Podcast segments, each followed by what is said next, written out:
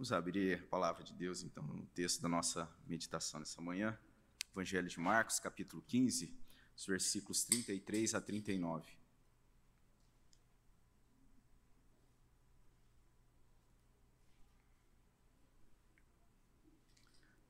Vamos ler a palavra de Deus, o texto da nossa meditação. Marcos 15, 33 ao versículo 39. Convido você a acompanhar a leitura desse texto da palavra do nosso Deus, você que está também participando aí da sua casa. Convido você a se voltar à palavra de Deus para essa leitura. Versículo 33 a 39 do capítulo 15 do Evangelho de Marcos diz assim: Chegada a hora sexta, houve trevas sobre a terra até a hora nona. A hora nona clamou Jesus em alta voz: Eloi, Eloi, lama sabachthani, que quer dizer: Deus meu, Deus meu, por que me desamparaste? Alguns dos que ali estavam, ouvindo isto, diziam: Vede, chama por Elias.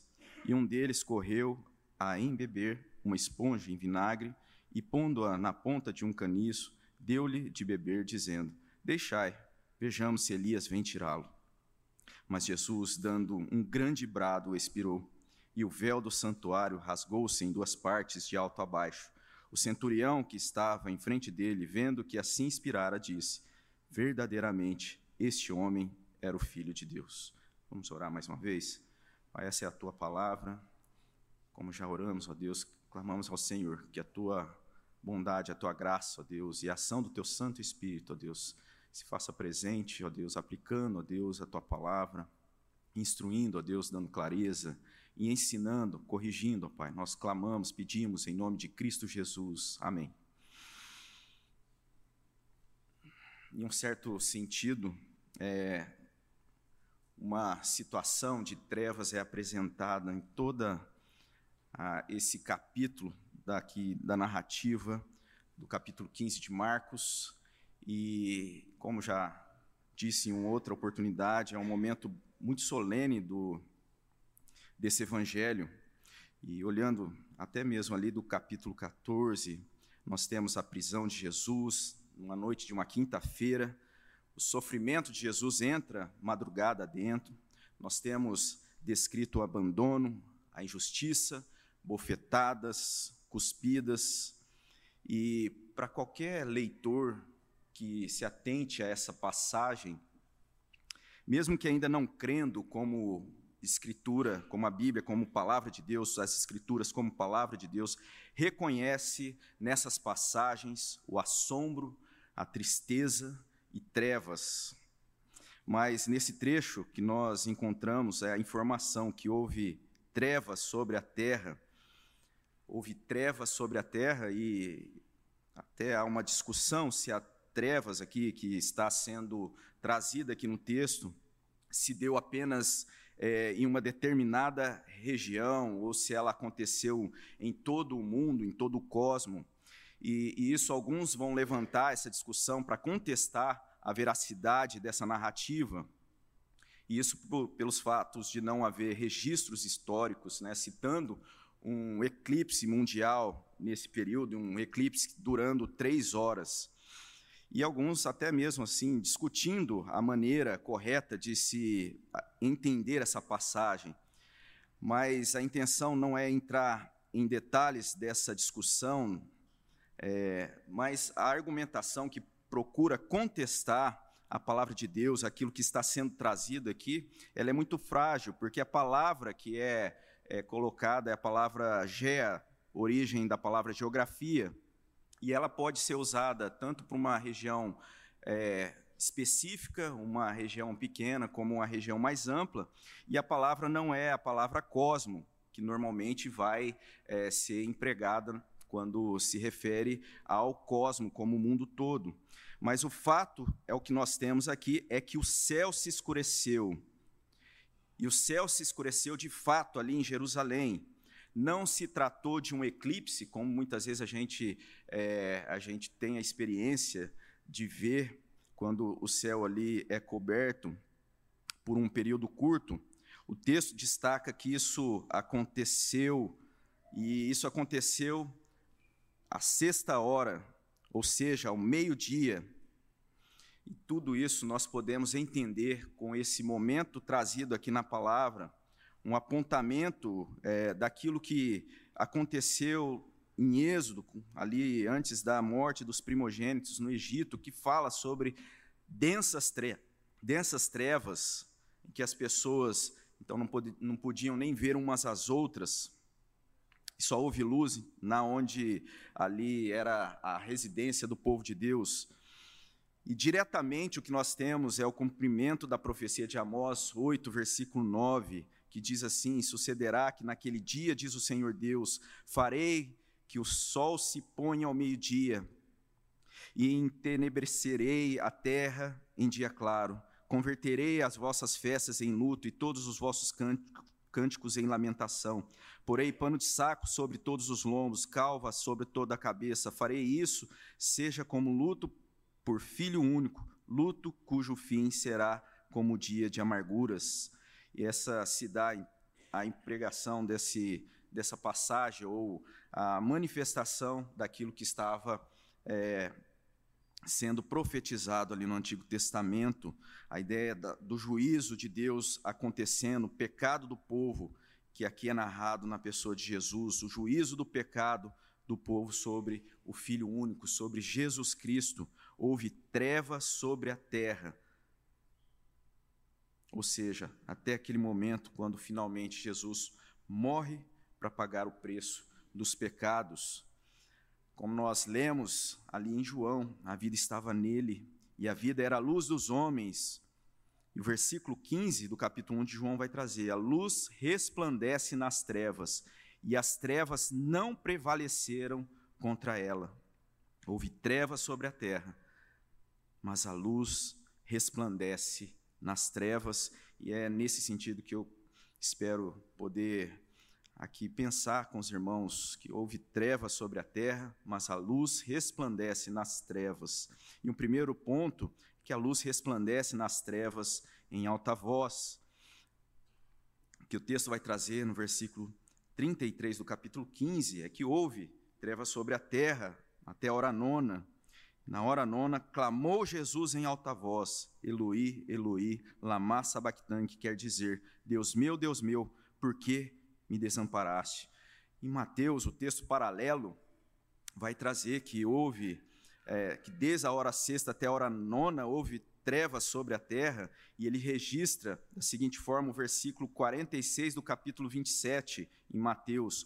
Por volta da hora nona, clamou Jesus em alta voz, dizendo: Eli, Eli, lama sabachthani, o que quer dizer, Deus meu, Deus meu, por que me desamparaste? é muito semelhante às duas narrativas, a não ser pelo fato de Mateus preferir utilizar Eli, ali a linguagem hebraica, ao invés daquilo que seria mais comum, que é a tradução Eloi.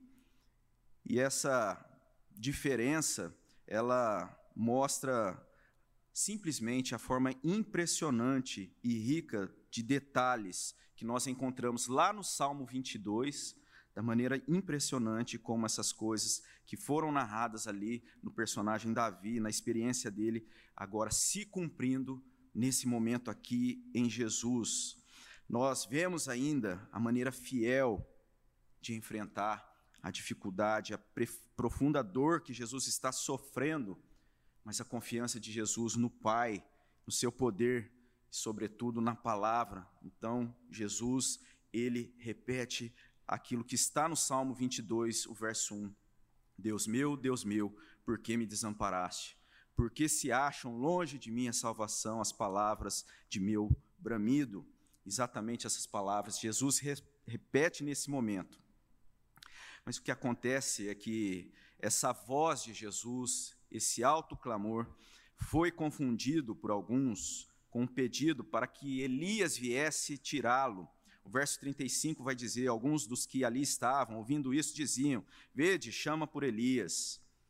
O servo de Deus vai dizer que o que é descrito aqui no versículo 35 é a zombaria daquelas pessoas sem coração que tentaram fazer com que os outros acreditassem que Jesus estava chamando Elias para ajudá-lo, já que existia a profecia de que Elias viria e de fato como aconteceu na figura de João Batista, aquele que precedeu o Messias, mas não era esse o entendimento. É claro que eles sabiam o que Jesus dissera, mas a semelhança do hebraico Eli ou do aramaico Eloi, com o nome do profeta do Antigo Testamento, Elias, era prova provavelmente estreito o suficiente para que aquelas mentes e lábios pervertidos transformassem essa similaridade em uma piada. Satirizaram então aquele momento, zombaram do sofrimento de Jesus, e isso acontecendo de toda maneira. E ainda, o verso 36 vai dizer que um deles correu a embeber uma esponja em vinagre e, pondo-a na ponta de um caniço, deu-lhe a beber. E dizendo ainda: Deixai, vejamos se Elias vem tirá-lo.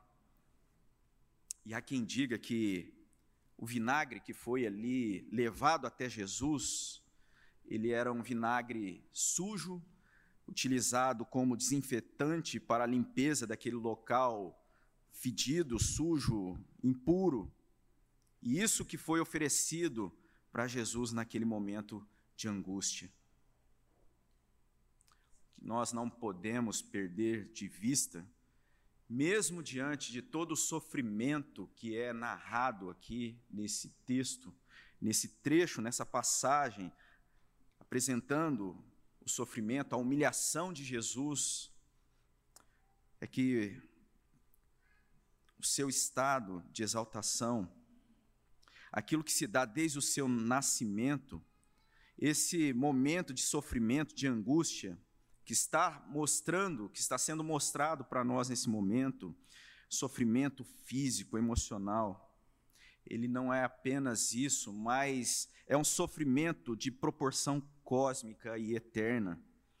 Nesse momento, a harmonia eterna entre a pessoa eterna, as pessoas eternas da Trindade, Pai, Filho, Espírito Santo, aqui em Jesus recebe punição do pecado dos eleitos, aquilo que Paulo resume na carta aos Gálatas, no capítulo 13, versículo 13. Cristo nos resgatou da maldição da lei, da lei fazendo-se Ele próprio maldição em nosso lugar, porque está escrito: Maldito todo aquele que for pendurado no madeiro.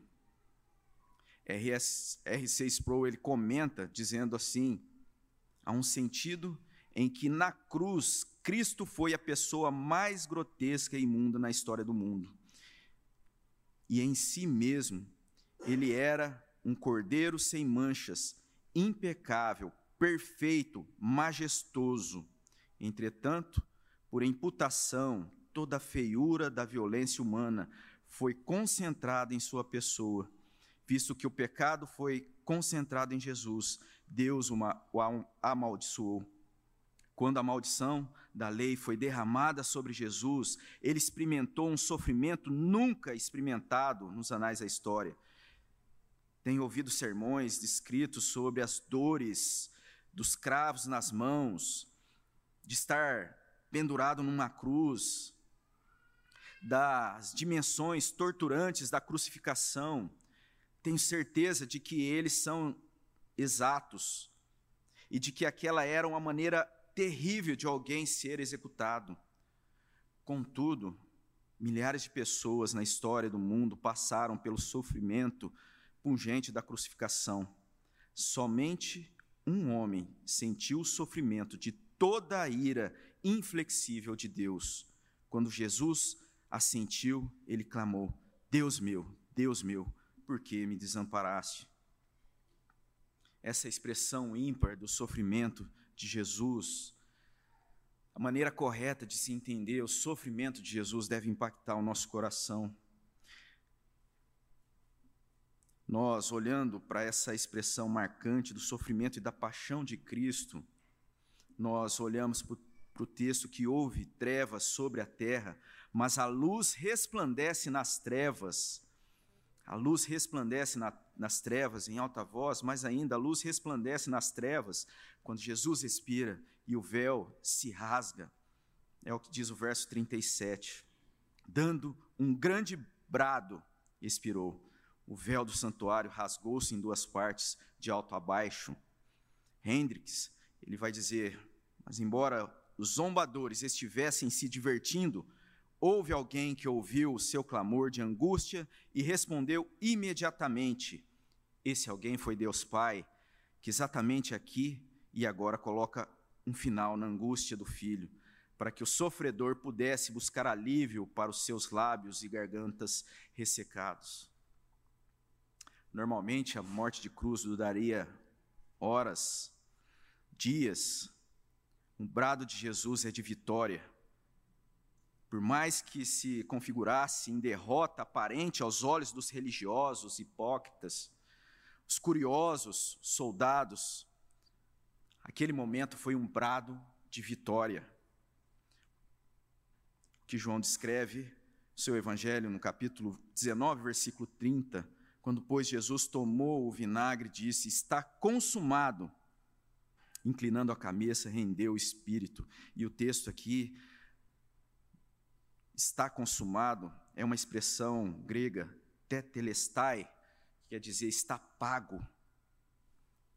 E não é uma ideia de que está pago no sentido de que muitas vezes, ali, após cumprir uma meta, às vezes de fazer aquela aquele momento lá na academia, então se posta na internet com aquela expressão está pago. Mas a ideia aqui é que está pago um pagamento de uma dívida, e vale ressaltar que dívida nesse contexto aqui era algo muito sério, muito grave ela não corresponderia simplesmente ligações incômodas, é, ali procurando fazer uma negociação. Não, a dívida naquele contexto levava a uma prisão. A pessoa pagava a dívida dela, nem que fosse ah, por meio da escravidão. Mas Paulo ele vai trazer isso mencionando a, a forma como ele expressava essa situação, o fato da dívida ter sido paga. Atos 13, nós vemos Jesus, é, Paulo pregando a respeito disso, dizendo no versículo 3 de Atos, como está registrado no capítulo 17, expondo, ele demonstrava ter sido necessário que Cristo padecesse e ressurgisse dentre os mortos. Era necessário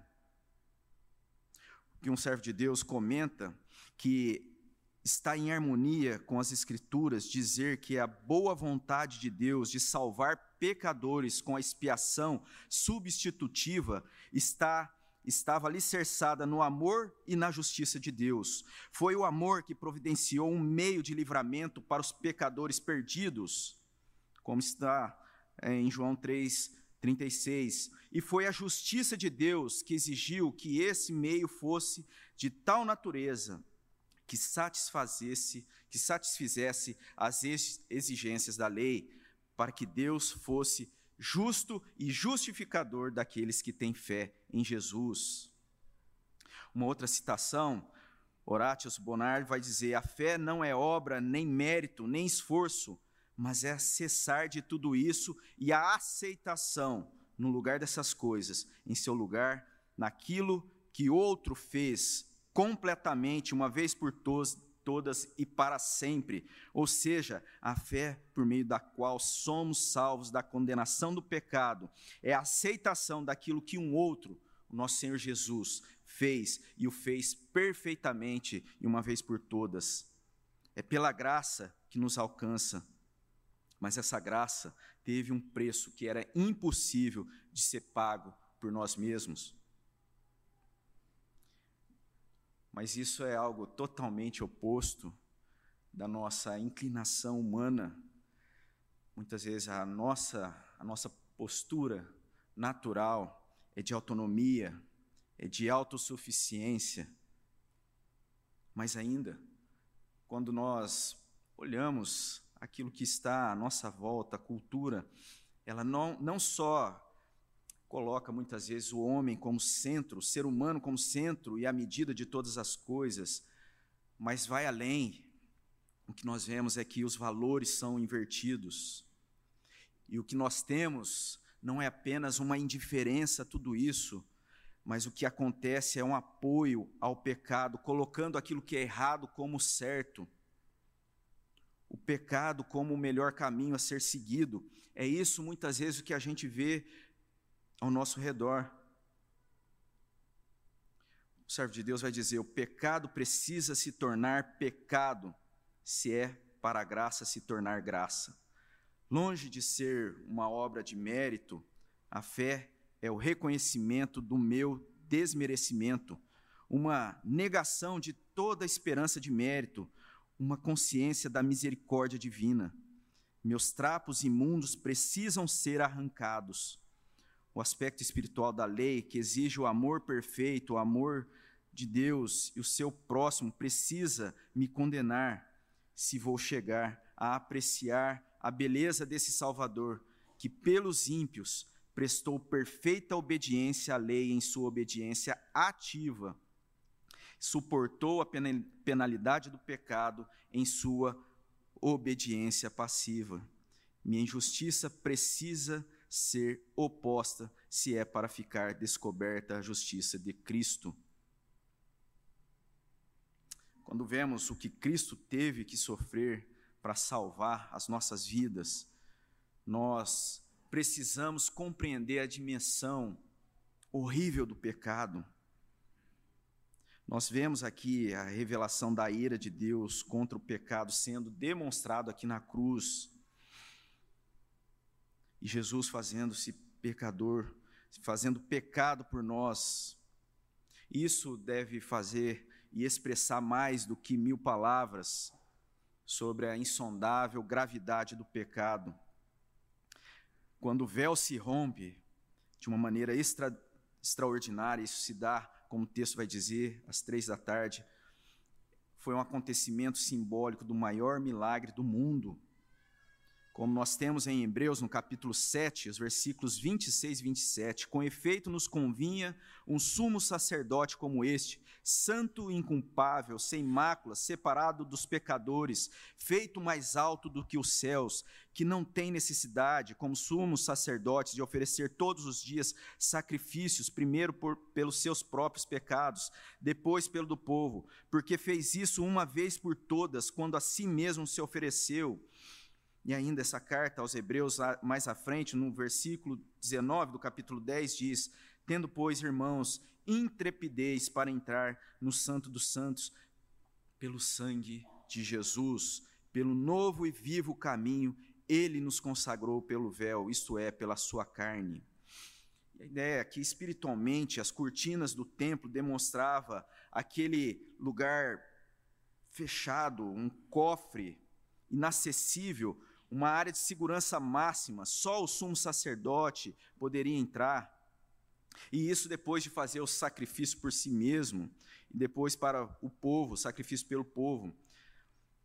E o comentário da Bíblia de Genebra, quando vai falar a respeito da descrição do, dessas cortinas, ele vai dizer que ah, essa esse véu, essas cortinas, na verdade, eram cinco cortinas ligadas uma à outra, fazendo a separação daquele lugar, simbolizando a separação do homem com Deus, separação de Deus com o homem, a respeito daquilo que aconteceu no pecado original no Éden.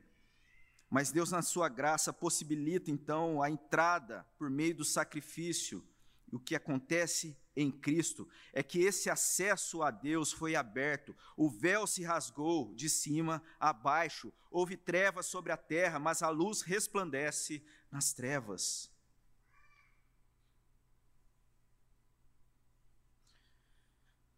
Nós precisamos entender esse grande privilégio de acesso àquilo que seria inacessível aquilo que seria impossível de ser alcançado foi alcançado por Cristo em nosso favor. Aquilo que nós entendemos como igreja ou na teologia como sacerdócio universal dos crentes, como afirma lá a primeira carta de Pedro, 1 Pedro 2, 9 a 10. Vós, porém, sois raça eleita, sacerdócio real, nação santa, povo de propriedade exclusiva de Deus, a fim de proclamar as virtudes daquele que vos chamou das trevas para a sua maravilhosa luz. Vós sim, que antes não erais povo, mas agora sois povo de Deus, e não tinhais alcançado misericórdia, mas agora alcançaste misericórdia. Mas essa situação, essa graça, essa maravilha, muitas vezes não é desfrutado por nós. Muitas vezes a ideia e a responsabilidade de ser crente, de sermos povo de Deus, família de Deus, confiando em Deus como Salvador, na orientação das nossas vidas, muitas vezes é desprezado. Muitas vezes o que se busca, muitas vezes é uma espécie de gurus espirituais, a fim de diluir o peso até das nossas responsabilidades diante de Deus, diante daquilo que é fazer o certo, que está expresso na palavra de Deus. Muitas vezes nós não buscamos em Cristo e na Sua palavra a nossa orientação, a base de sustentação. Um outro extremo, muitas vezes, que acontece é o isolamento, não se desfruta dessa maravilha da condição de se viver e de se fortalecer como povo de Deus, vivendo como igreja, valorizando a unidade de igreja. Muitas vezes existe essa posição de se afastar e não desfrutar dessa graça de viver esse sacerdócio universal, essa possibilidade de acessar trono de graça, presença de Deus, a orientação de Deus direta. Justo Gonzalez, quando descreve o momento da reforma e a maneira como Lutero entendia o aspecto do sacerdócio universal, ele diz: certamente há uma comunicação direta com o Criador. Porém, há também uma responsabilidade orgânica. O ser sacerdotes não quer dizer que sejamos somente para nós mesmos, mas que somos também para os demais, e os outros são para nós. Em lugar de abolir a necessidade da igreja, a doutrina do sacerdócio universal dos crentes a aumentava. Claro que nós não necessitamos de um sacerdote hierárquico que seja nosso único meio de chegarmos a Deus. Porém, necessitamos desta comunidade de crentes, o corpo de Cristo, dentro do qual cada membro é sacerdote um do outro. Sem essa relação, o corpo, o membro, não continua vivendo.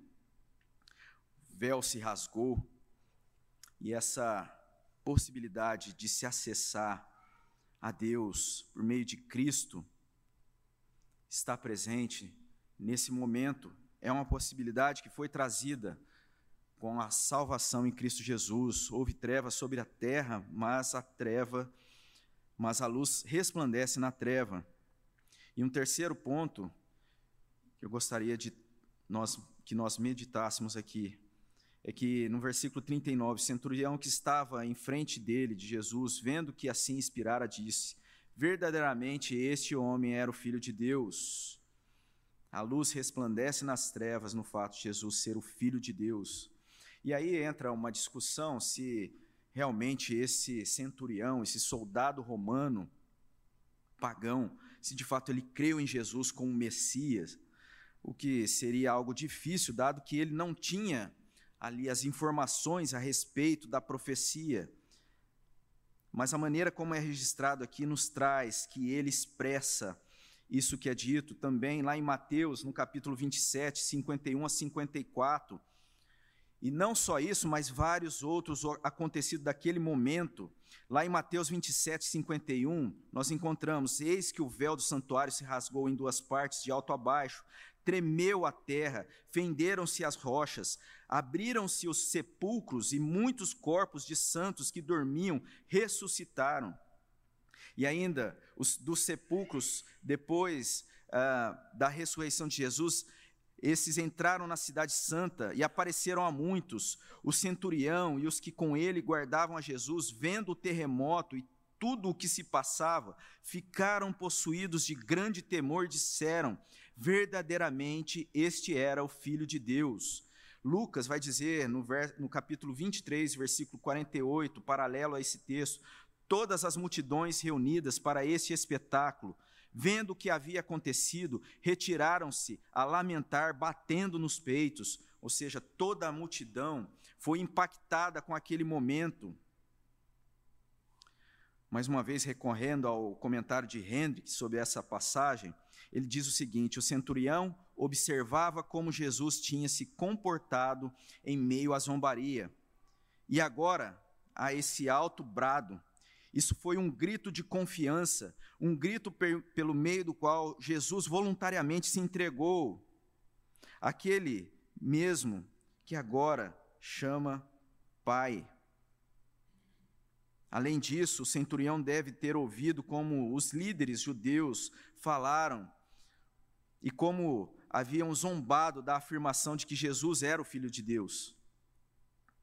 Talvez tenha ouvido também ali como Pilatos esteve e examinou Jesus com respeito desse assunto.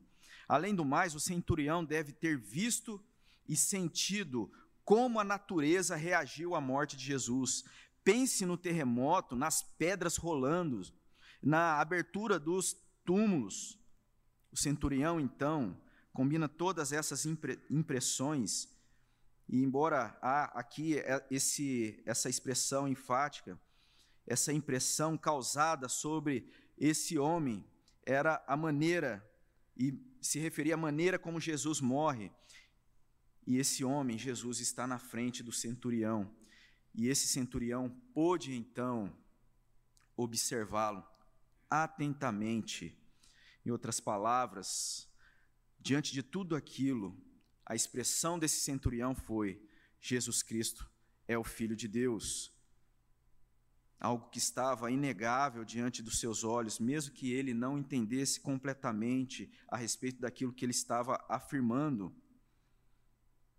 Isso nos mostra que a aceitação dessa verdade expressa não corresponde necessariamente a se submeter a essa verdade.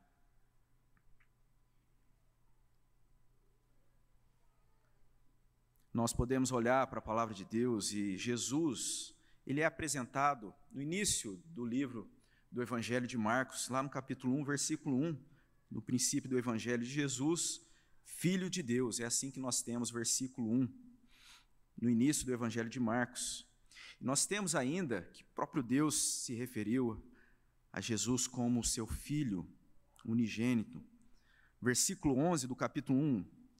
Os céus, então, a voz de Deus dos céus, tu és o meu filho amado, em ti me comprazo.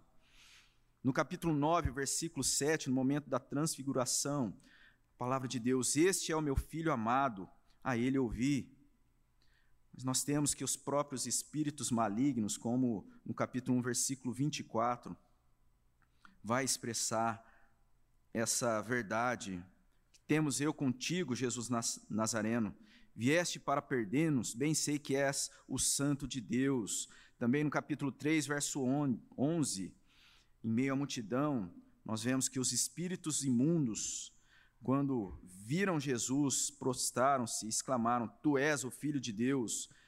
Marcos 5, 6, também ali aquele possuído genazareno, quando de longe viu Jesus, correu e o adorou, exclamou em alta voz: Que tenho eu contigo, Jesus, filho de Deus Altíssimo.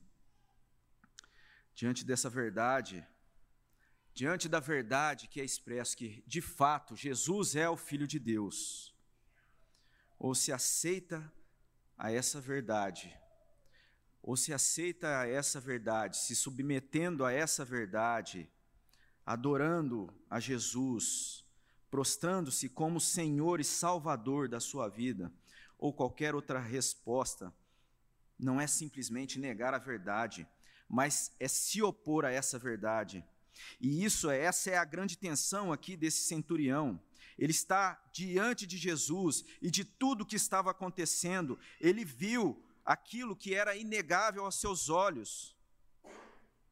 Ele reconhece Assim como eu e você, nessa manhã, olhamos para a palavra de Deus, vemos essa verdade, estamos reunidos como igreja, isso que é inegável da parte de Deus, Deus reunindo um povo. Nós estamos diante daquilo que é inegável, e a resposta diante disso é se admitir a verdade, se render a essa verdade que é inegável. Jesus, como Filho de Deus, Salvador, Jesus como Filho de Deus, Senhor da minha vida, da minha casa, do meu trabalho, das minhas relações, da minha amizade, do meu namoro, do meu casamento, como luz que resplandece nas trevas, ou dar qualquer outra resposta, é simplesmente se opor a essa verdade. Mesmo que seja vestido de religio religiosidade, mesmo muitas vezes com máscara de cordialidade, mesmo se tomando os discursos e a postura da religião e por aí vai, ou se admite de fato Jesus como Senhor e Salvador.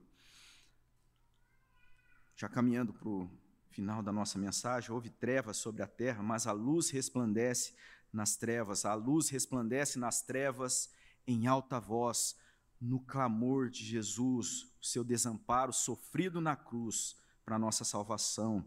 A luz resplandece nas trevas quando Jesus expira, o véu se rasga, para que o crente viva na presença de Deus e em Cristo, como corpo de Cristo. E a luz resplandece nas trevas no fato de Jesus ser o Filho de Deus. Nós podemos fazer a aplicação simplesmente a partir daquilo que nós encontramos na primeira carta do apóstolo João, no capítulo 1, os versos de 5 a 6, que diz: Ora, a mensagem que da parte dele temos ouvido e vos anunciamos é esta: que Deus é luz e não há nele treva nenhuma. Se dissermos que mantemos comunhão com ele e andarmos nas trevas, mentimos e não praticamos a verdade. E a primeira consideração a fazer é se de fato Jesus resplandece no seu coração como Filho de Deus, como Senhor, como Salvador da sua vida. E a pergunta não é se você está frequentando a igreja, se você tem um cargo na igreja, mas se você, mas se de fato Jesus é Senhor da sua vida em todo momento, estava conversando com uma, uma pessoa e pensando a respeito como se aplica a, a ideia de que os relacionamentos eles se dão como um jardim e como é, esse jardim exige o trabalho, o cuidado. E realmente existe essa relação é, de cultivar, de retirar as ervas daninhas, de rogar a Deus que derrame das bênçãos de chuva. É assim que acontece nas relações, na nossa vida, o cuidado como um jardim que plantamos. Mas há um grande problema que muitas vezes, ao se cultivar esse jardim, os relacionamentos, nessa ideia, se permite que lixos são jogados nesse jardim. E lixo, muitas vezes, nesse jardim não são retirados.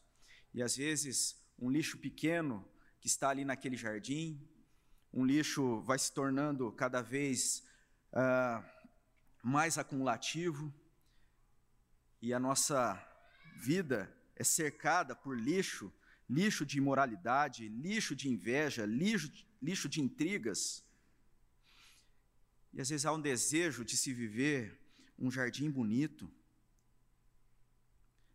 mas tem que se retirar o lixo, buscar a pureza, buscar limpar esse, esse jardim, não deixar que aquilo se acumule, para que se produza então flor, para que a chuva regue a terra e penetre de maneira saudável. Precisa haver essa disposição essa disposição contínua de não se deixar acumular a nossa vida a esse jardim com lixo. E isso é possível, um segundo aspecto, para que a gente aplique, é que o véu se rasgou, nós temos acesso a Deus, o preço foi pago. Peça perdão pelos erros, limpe o lixo da podridão dos pecados, recorrendo a Deus, seguindo a Jesus, Tenha Jesus como a luz no fim do túnel da escuridão, e esse fim do túnel é algo que não tem fim, Por isso a urgência de nós nos achegarmos e buscar essa luz na nossa vida, trazendo para o nosso coração. Não estou dizendo que é algo fácil, mas Jesus Cristo deve ser o refúgio. Não limite nem troque o poder de Jesus que clamou em alto e bom som em nosso favor, que resplandece das trevas a nosso favor. Que Deus abençoe, que haja essa disposição de confiar em Jesus, que resplandece nas trevas, para a salvação da nossa vida, para a salvação do nosso coração. Amém? Vamos orar. Deus, nós rogamos as tuas bênçãos e que aquilo que o Senhor traz na tua palavra seja algo que de fato se aplique à nossa vida. Nos ajude, ó Senhor, que venhamos a viver uma vida santa que te agrade, que a tua luz, ó Deus, resplandeça em nós. Em nome de Cristo Jesus. Amém.